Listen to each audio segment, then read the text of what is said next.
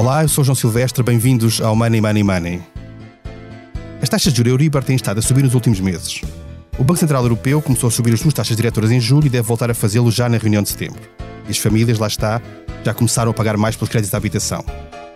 Para já, as subidas das prestações ainda são limitadas, só que a tendência é para continuar e poderão ser várias dezenas de euros a mais a pagar por mês no próximo ano. Isto numa altura em que a inflação disparou, que o custo de vida se agravou consideravelmente. Os bancos oferecem taxas fixas, protegem os clientes das oscilações da Euribor, mas que implicam uma escolha entre dois níveis de taxa que não são facilmente comparáveis para os menos letrados em questões financeiras. E há também algumas formas de reduzir a prestação, renegociando, por exemplo, o spread com o banco, que podem ser usadas para mitigar o efeito desta subida dos juros. É sobre isso que vamos falar neste episódio. Para o qual convidámos Nuno Rico, que é economista e especialista em assuntos financeiros e bancários da DEC Protesta. Olá, Nuno, bem-vinda. Olá, viva. E a Sónia Lourenço, que é jornalista do Expresso. Olá, Sónia, bem-vinda. Olá. Money Money Money tem o patrocínio do BPI. Eleito o melhor banco em Portugal em 2022 pela revista Euromoney, nos Euromoney Awards for Excellence 2022. Este prémio é da exclusiva responsabilidade da entidade que o atribuiu. Banco BPI SA, registado junto do Banco de Portugal sob o número 10. Eu começo por si, Nuno, e sobre uma pergunta mais, mais aberta antes de entrarmos nos detalhes das questões mais financeiras que é, tendo em conta aquilo que já se sabe e aquilo que já aconteceu, aquilo que já se sabe que vai acontecer, as famílias devem estar preparadas para pagar mais pelos, pelos créditos da habitação e outros créditos que tenham nos próximos meses. Portanto, a subida é inevitável e vai se materializar uh, ao longo dos próximos tempos. Uh, sim, uh, infelizmente, os tempos que nós vivemos nos últimos sete anos, em que tivemos um fator que também de si não era normal, taxas de juros negativas, esses tempos chegaram ao fim.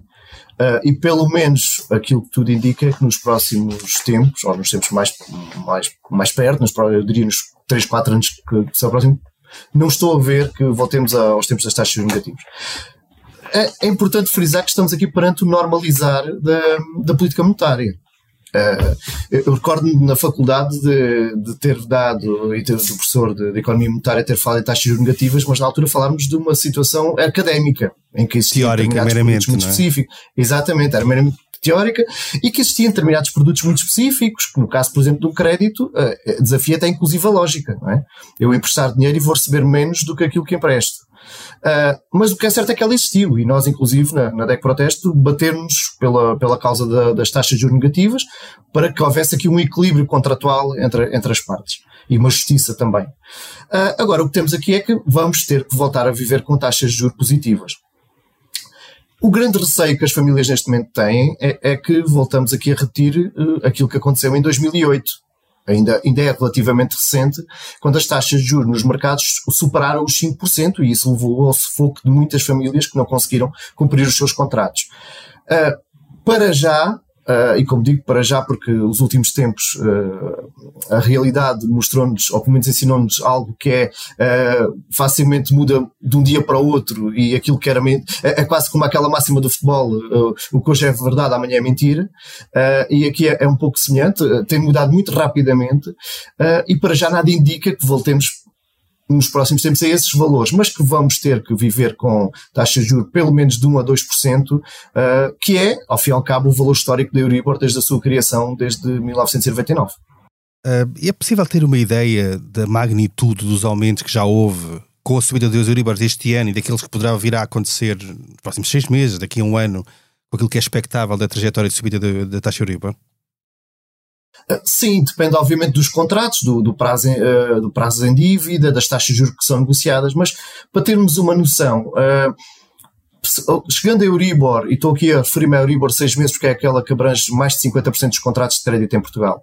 Uh, Euribor seis meses chegando um, ao valor de 1%, contando, considerando o spread médio dos contratos em Portugal, estamos a falar de um encargo mensal adicional de 50 milhões de euros por mês.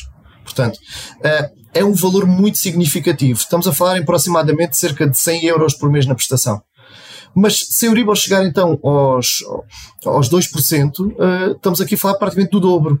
Uh, em que vamos estar aqui a falar de um encargo de mais de 90 milhões de euros todos os meses, em comparação ao, ao estado atual. Um, e um, um, aumento da prestação que pode chegar uh, ao, perto dos 200 euros. Mas como, como uh, alguns cálculos que nós temos vindo a fazer nos últimos tempos, nos contratos mais recentes, um, é com facilidade que um contrato de financiamento atinge os 200 mil euros. Aliás, para comprar casa em Lisboa ou na zona do Porto é, é quase impossível, ou, ou, só se tiver muitos capitais próprios, é que não tem que recorrer a um financiamento superior a 200 mil euros. E neste caso, este aumento da Euribor uh, até valores uh, perto dos 2%, estamos a falar de um encargo mensal que pode ir aos 300 euros por mês. Ora, isto são valores muito significativos. E o que nos preocupa, e é algo que temos que vir a alertar, uh, não só agora, mas como já vínhamos a alertar há dois, três anos esta parte, é que com o boom do imobiliário, com o aumento dos preços do imobiliário, que não foi acompanhado pelo aumento dos rendimentos, Devo recordar que ainda recentemente uh, o INE divulgou uma estatística que demonstra que o preço, nos últimos 10 anos, o preço do imobiliário subiu três vezes mais do que, o, do que a variação dos rendimentos. Ora, temos este, este cada vez maior entre uh, rendimentos e, e preço do imobiliário, estamos a falar de um bem de primeira necessidade, não é? Todos nós precisamos de uma casa para viver levou a que as famílias contratassem, uh, e também fruto das taxas de juros negativas, portanto o acesso ao crédito era muito barato, tivemos aqui valores recorde de contratação de crédito, por montantes muito mais elevados e por prazos muito uh, acima do que, era, do que era o normal ou daquilo que existia antes, tanto que levou ao reforço das recomendações por parte do Banco de Portugal. Um, e é, são estes contratos que nos preocupam, porque são contratos de elevado montante, onde o capital em dívida é muito elevado e em que foram contratados a taxas de juros muito baixas, em que uma variação do, do Euribor para 1, 2% vai ter um impacto muito significativo. Uh, e é isso que nos tem levado a dar estes alertas. Aliás, nós já há algum tempo vinhamos a alertar para esta normalização da, da, da política monetária, que foi, começou em 2009. Se nós começarmos, se olharmos para o gráfico da Euribor, em finais de 2018, princípios de 2019, começa a haver uma, uma inversão de tendência que depois foi interrompida uh, Com pelas medidas é? restritivas. Não? Exatamente. Em que houve aqui uma interrupção, inclusive houve uma nova inversão de ciclo e em dezembro de 2021 estávamos a bater recordes negativos da Euribor. Mas é importante aqui que os consumidores se preparem para ter que lidar nos próximos tempos com a Euribor a rondar pelo menos entre 1 a 2%. Sónia, Sónia Lourenço, até, até onde é que pode subir a, a taxa Euribor, tendo em conta que é aquilo que se perspectiva no mercado e aquilo que, são, aquilo também é a expectativa que existe sobre a política do BCE, que bem sabemos foi adiando, adiando o início da subida das taxas diretoras, acabou por fazê-la em, junho, em julho, já numa, no dobro daquilo que era a expectativa inicial, portanto 0,5 pontos percentuais, deverá voltar a fazê-lo em setembro, ter uma nova reunião ainda antes do final do ano, isto tudo dependerá daquilo que é a evolução da inflação, que para já está bem acima da meta de 2%. Qual é a expectativa que existe sobre a evolução das taxas de juros e, e em que é que pode ser pior ainda em função daquilo que é a evolução da, da taxa de inflação? Olha, deixa-me dizer que o, o, que sinaliza nesta altura os mercados financeiros vai muito de encontro ao, ao que referiu o Nuno, ou seja, nada aponta para já, e é preciso também essa mensagem para tranquilizar um bocadinho as pessoas no meio de todas estas notícias, nada aponta e não há para já não sabemos o futuro, mas pelo menos as indicações até agora, nada aponta para uma subida das Euribor para esse valor de 5% como assistimos antes da, da crise financeira mundial. Eu estive ainda esta manhã a fazer uma atualização dos meus, dos meus valores sobre o que é que estavam a sinalizar os contratos de futuros a três meses sobre a, o contrato de futuros sobre a Euribor a três meses e, portanto, no fundo, esses contratos uh, sinalizam o que é que o, são as perspectivas nos mercados financeiros para a evolução desta taxa e o que apontam é de facto para a continuação da subida que se tem registado nos últimos meses nesta taxa e esta subida vai manter-se, segundo antecipam os mercados financeiros, até meados, até junho do próximo ano, a altura em que, atinge, em que deverá atingir 1,51%, portanto ligeiramente acima de 1,5%. Mas depois, e ao contrário do que se registava há semanas, há algumas semanas atrás, onde eu tinha feito o mesmo exercício e onde as taxas continuavam a, subir até 2024, só estabilizando a partir daí. Mas agora o que os mercados financeiros antecipam é que a partir dessa altura, portanto de junho de 2023, a Euribor a 3 meses estabilize neste patamar em torno dos 1,5% e, e perspectivam mesmo algum recuo na taxa, em torno de, para o patamar dos 1,48% no final de 2023. Ora, eu penso que isto tem muito a ver com o avolumar dos receios de uma degradação forte da economia europeia, eventualmente até mesmo de uma recessão, levando a já uma expectativa que após esta subida para conter a inflação, o, o Banco Central Europeu poderá não levar essa subida tão longe como se pensava há umas semanas, ou poderá mesmo ter de, de revertê-la um pouco dentro de, de, alguns meses, portanto, falando a partir do, do próximo ano. Um, e é isso que estão a sinalizar agora, agora os mercados. Esta é uma mensagem importante. Agora, tudo vai depender, como referias, muito da política que o, que o Banco Central Europeu adotar. Portanto, as taxas como de Euribor são taxas de mercado, começaram a subir logo no início do ano, em antecipação já a esta subida dos juros que foi decidida pelo BCE agora em julho e que se perspectiva nova subida para setembro. Eu penso que nova subida para setembro é incontornável temos a, a taxa de inflação medida pela variação homóloga do índice harmonizado de preços no consumidor, que é a referência na, na Europa. Uh, em julho atingiu os 8,9% na, na zona euro, mantendo o patamar de subida. Uh, no caso de Portugal, tendo em conta este, este, também este indicador do índice harmonizado de preços no consumidor, estava até acima desta média da zona euro, nos 9,4% sendo que a referência para, para uma série de, de coisas em Portugal, a referência é não o índice harmonizado, mas o índice de preços no consumidor, aí o valor é ligeiramente mais baixo, mas é 9,1% em julho, portanto está num valor muitíssimo elevado e que não era visto em Portugal desde 1992. Agora, as decisões do BCE sobre o que vai acontecer aos juros vão depender em grande medida de como evoluir este cenário da inflação e se se concretiza o que os, os economistas apontam para ela começar a descer. Essa era a questão que eu te coloquei exatamente. Ou seja, o grande dilema do BCE neste momento, e é, e é, sempre assim em que há situações de estagflação ou algo parecido com isso, é que tem uma inflação alta, ainda está bastante alta e bastante acima da meta, ao mesmo tempo que a economia está a desacelerar e, portanto, por um lado, quer travar a economia para, para reduzir os preços, por outro, se trava demasiado a economia, ela cai mais depressa. Portanto, há ali um efeito. E há quem acredita ou quem acha que, tendo em conta aquilo que é a experiência do passado, pode ser quase impossível de conseguir fazer as duas coisas ao mesmo tempo. Portanto, é quase impossível parar a inflação sem criar uma recessão. Vamos ver o que é que vai acontecer. Estamos ainda no, estamos numa fase inicial do processo, mas a, mas a questão era essa que eu te ia perguntar, ou seja, Sónia, aquilo que vai ser a resposta do BCE, a resposta mais imediata, portanto, a decisão de setembro, a decisão de, de, de final do ano, vai depender de como, como, a inflação evoluir até lá. Diria eu que é o mais importante, não só a inflação medida no imediato, mas também expectativas de inflação em relação ao, ao, ao, futuro. Ou seja, se há uma inversão ou não desta taxa, ou se, na verdade, ela continuará a subir e continuará a surpreender, porque o BCS, nós vimos o que é que disse durante 2021 e até no início de 2022, desvalorizou sempre o risco de inflação e ela foi sempre materializando. Qual é que é, o que é que nós podemos esperar em termos de taxa de inflação e o que é que é preciso que aconteça para que, de facto, o BCE não acelere a subida das taxas de juros? Olha, para já os economistas apontam que a taxa de inflação uh, pode ainda não ter atingido o seu pico, nomeadamente para Portugal, onde, como referi, esta variação homóloga do índice de preços no consumidor atingiu 9,1% em julho, apontam que é possível que venha a ser atingida a fasquia dos 10%. Essa é a má notícia. A boa notícia é que também apontam que mais dia menos dia e relativamente rapidamente, ou seja, antes do final do ano, ela vai começar a descer e que essa descida pode ser significativa.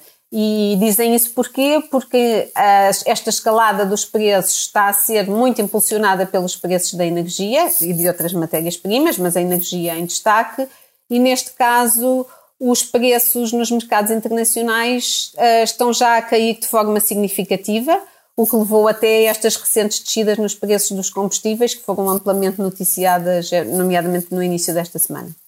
Uh, e, portanto, caso a inflação se confirme esta descida rápida após ser atingido este pico, isso diminui a pressão sobre, iniciando-se uma trajetória de descida e que ela seja forte, isso diminui a pressão sobre o Banco Central Europeu em termos de subida do, do, da sua taxa de juros de referência.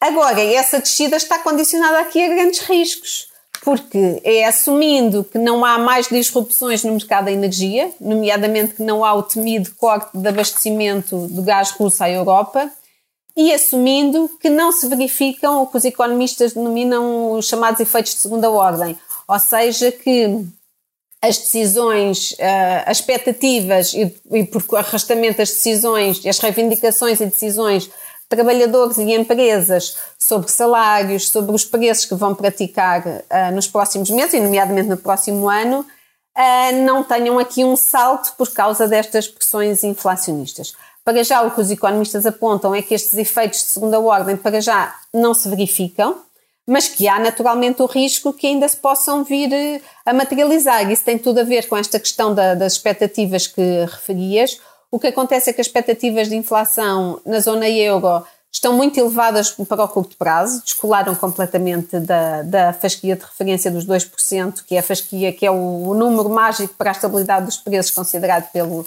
pelo Banco Central Europeu, descolaram já completamente. Em termos de curto prazo, também mantém-se claramente acima uh, dos 2%. Em termos de mais longo, em termos de mais longo prazo, é ainda uma incógnita, os indicadores não, não, são, não são claros, não é tão certo que haja esse descolamento. Mas em termos de curto e médio prazo, houve de facto esse descolamento de expectativas que pode levar a maiores pressões sobre aumentos de salários e de preços. Há um fator a contrapor a isto e que os economistas apontam pode limitar e consideram que vai limitar essa pressão para a subida de salários e de preços no próximo ano. É que a economia europeia está a arrefecer muito rapidamente uh, e isso pode ter impactos no mercado de trabalho, uh, embora para já a taxa de desemprego se mantenha baixa e sem sinais de alerta, isso pode levar a um arrefecimento também do mercado de trabalho. Com a economia a arrefecer, havendo riscos sobre um aumento do desemprego e sobre o mercado de trabalho, Uh, os economistas apontam que isso também levará a uma maior contenção das reivindicações uh, salariais do, dos trabalhadores para o próximo ano, diminuindo o risco desses tais efeitos de segunda ordem. Nuno Rico, voltando aqui à questão de, dos créditos, uma das alternativas que os, os, os, consumidores, os clientes dos bancos têm e que é oferecida pelos bancos e que nesta fase ainda mais tem sido oferecida e publicitada é a opção por, por uma taxa fixa que no fundo fixa a taxa durante um período de tempo. Em alguns, em alguns bancos pode ser um período de tempo suficientemente longo para cobrir todo, todo o empréstimo, noutros, noutros casos não é bem assim. Mas estamos a falar, por exemplo, eu não vou citar nomes de bancos, mas há bancos a oferecer 3 ou 3,5%, por exemplo, para fixar a taxa durante um período de 30 anos. Como é que. Primeiro que perguntava era se vale a pena ou se pode ser uma boa alternativa optar por este tipo de taxas. E segundo, como é que alguém que vai fazer um crédito, na perspectiva do cliente, deve escolher entre uma taxa fixa e uma taxa variável? Que vantagem é que pode ter uma, que desvantagem é que pode ter a outra? Como é que, como é que se escolhe? Uh, isso é, é, é, uma questão sempre de difícil resposta, porque para além das questões hum, meramente económicas, que é a comparação de custos de, das prestações, há aqui outras questões que têm a ver com mais do âmbito pessoal. Ou seja, se eu quero ou não estar tranquilo mas é importante aqui fazer um pequeno enquadramento. Porque é que o mercado de, de, de, taxas fixas em Portugal não tem grande expressão?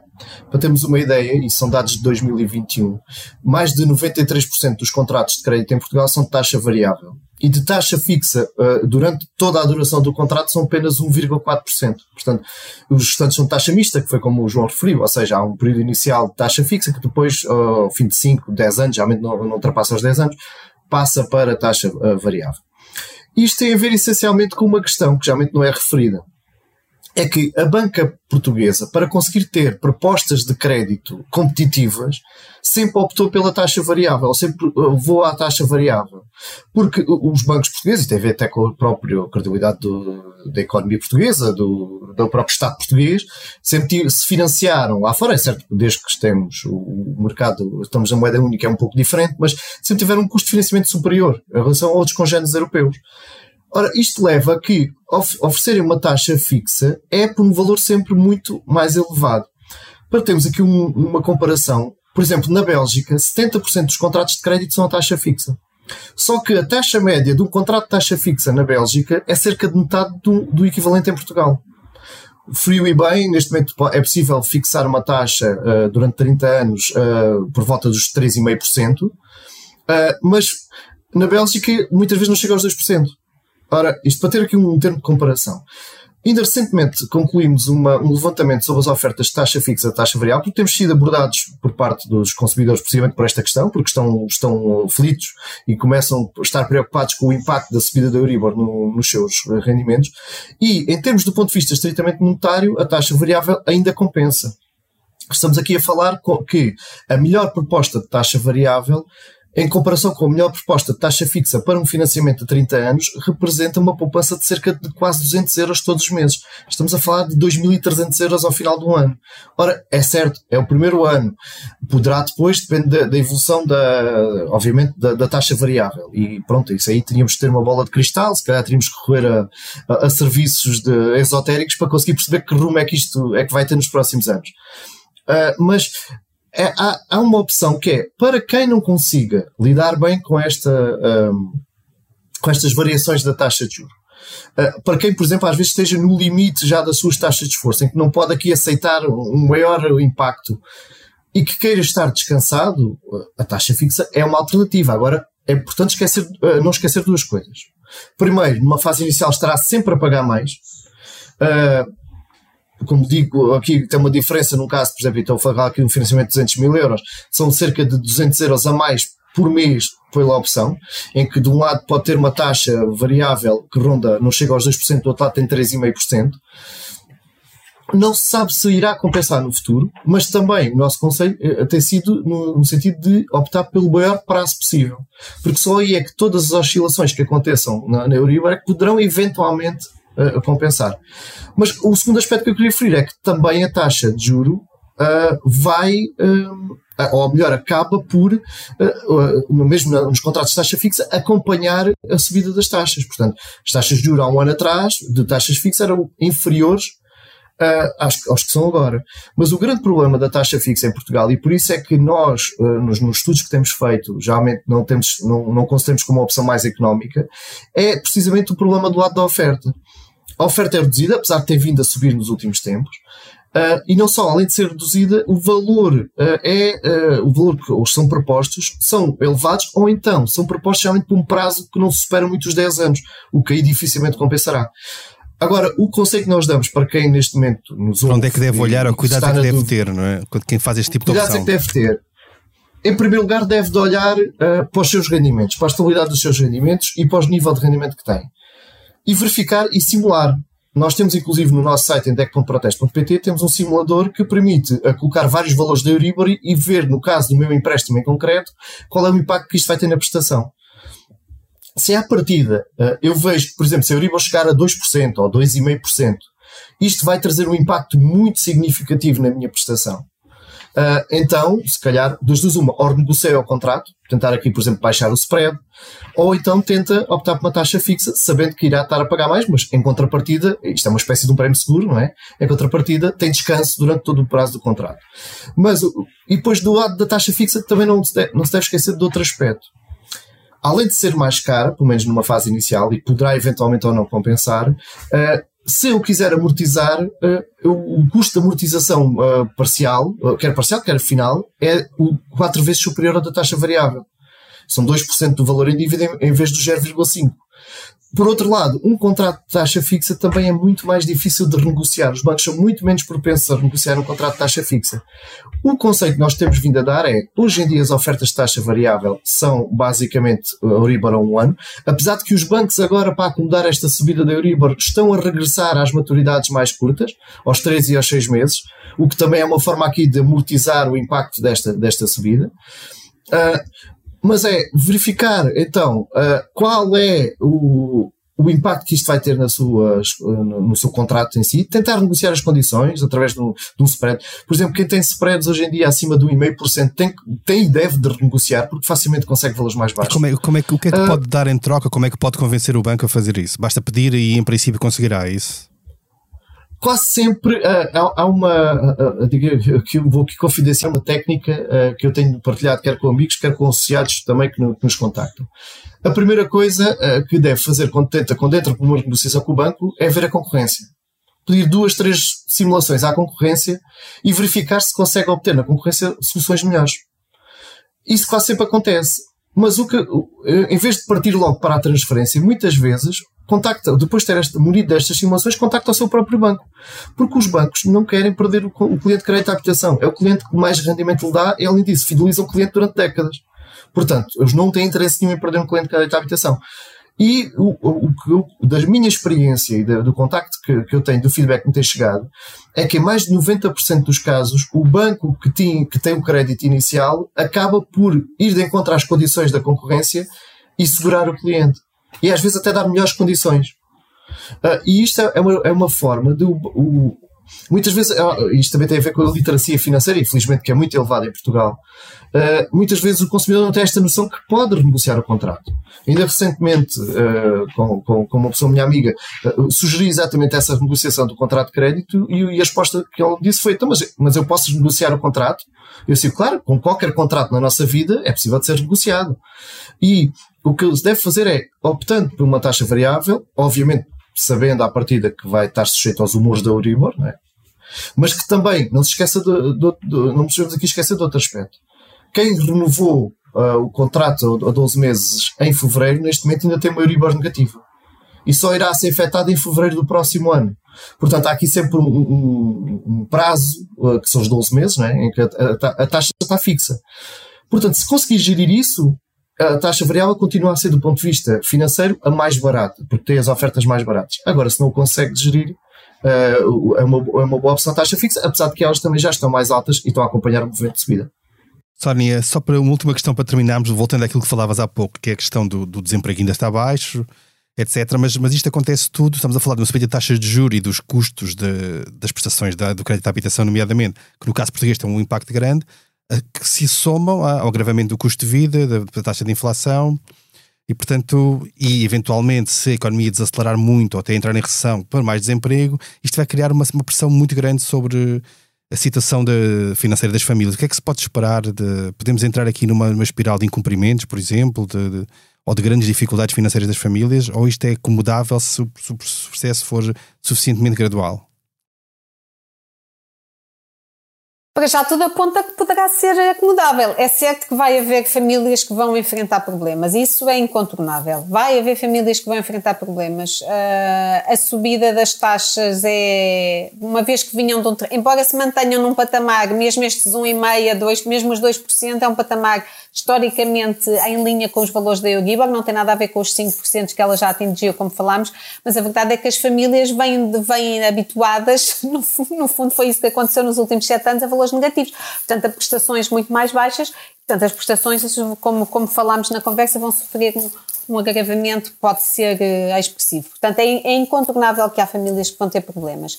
Se isso pode gerar um movimento mesmo de problemas de incumprimento mais generalizado na economia, para já nada aponta nesse sentido.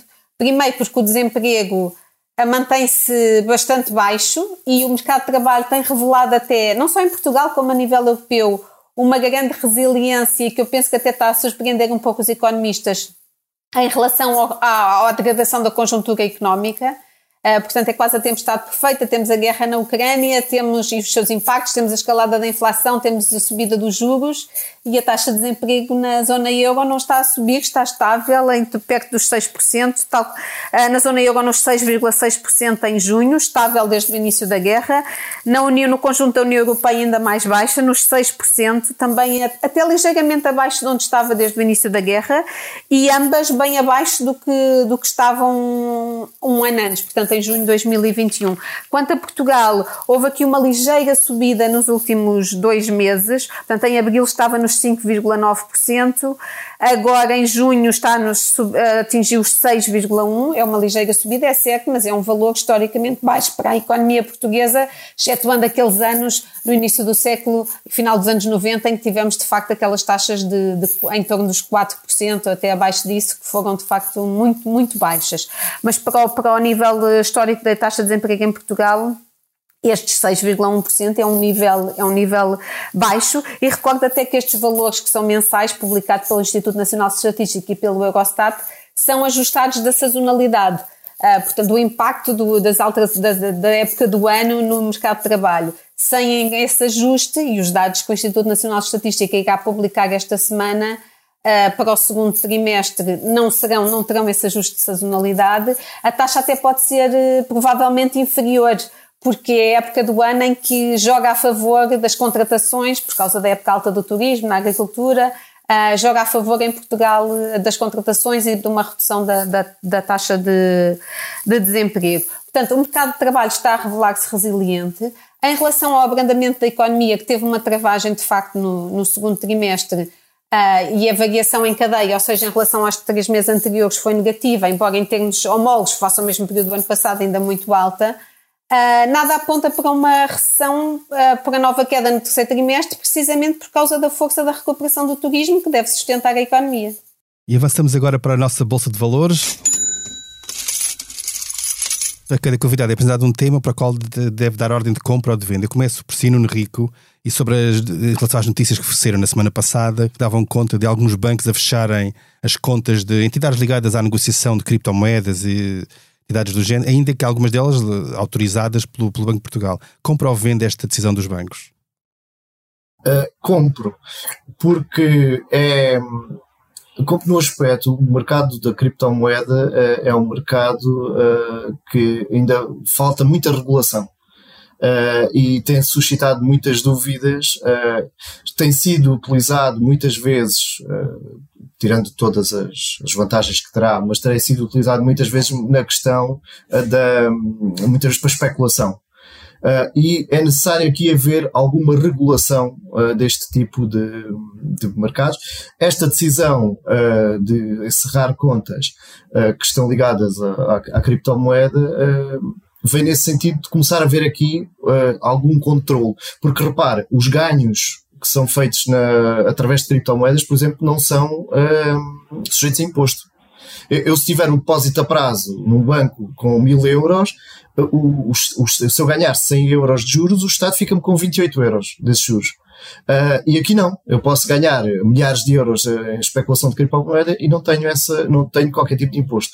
E isto leva a asa a todos os movimentos de capitais que é necessário começar a acautelar. Sónia, pegando uma questão que estavas a falar agora no fim da tua última intervenção, é os economistas e algumas previsões apontam para o facto do turismo ser suficiente para evitar que haja uma, uma nova queda do PIB em cadeia no, no terceiro trimestre, ou seja, para evitar que haja aquilo que se chama uma recessão técnica, ou seja, dois trimestres consecutivos negativos. Tu compras ou vendes esta, esta expectativa ou esta previsão que, que existe para já, que até de certa medida é otimista, tendo em conta a tendência de desaceleração da economia? Compro, uh, compro porque de facto tudo, todas as notícias a que temos vindo a assistir uh, são de facto de uma, de uma recuperação muito forte do turismo, uh, que surpreendeu toda a gente e que levou a todos aqueles problemas a que assistimos, nomeadamente nos aeroportos. A incapacidade da recuperação foi tão rápida, tão forte, que os aeroportos não recuperaram o suficiente face às, face às restrições e face à, sua redução de escala, em termos, nomeadamente pessoal, a que assistimos durante os anos da pandemia que agora não conseguiram dar resposta suficientemente rápida.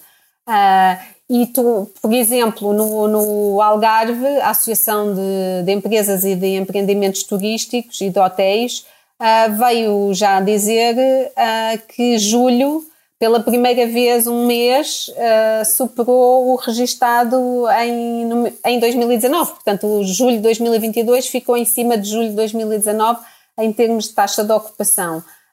E, e estamos a falar de 2019, foi o ano de recorde do turismo em Portugal. Portanto, de facto, o que se aponta é para uma, um trimestre muito forte no, no, turismo em Portugal este verão, portanto, este terceiro trimestre do ano. E estamos a falar de um setor com, com muito intensivo em trabalho, portanto, muito importante para a evolução do, também do que referíamos do mercado de trabalho e para não assistirmos aqui a subir das taxas de desemprego e um força em termos de, de emprego. Agora, naturalmente, o turismo tem as suas limitações conhecidas. É um setor onde os ganhos de produtividade são, são limitados são muito mais difíceis, onde mesmo assim Portugal tem conseguido a fazer um caminho de subida na escala de valor, portanto, conseguindo depois com isso subir os preços praticados e que são cobrados aos, aos turistas, mas é um setor, ou seja, a economia não se pode sustentar apenas no turismo, embora de facto ele esteja a ser muito importante este ano para, para esta força do crescimento uh, e para ajudar a aguentar o embate, o tal embate da tempestade perfeita que eu falava, do impacto da guerra na Ucrânia, da escalada da inflação e da subida dos juros. Portanto, eu penso que provavelmente iremos conseguir escapar a esse cenário de recessão técnica. Bem, assim terminamos mais um episódio do Money Money Money. A edição esteve a cargo de João Martins. Não se esqueça, enviem-nos questões e sugestões de temas para o e-mail economia.expresso.empresa.pt. Até lá, tome muito bem conta da sua carteira.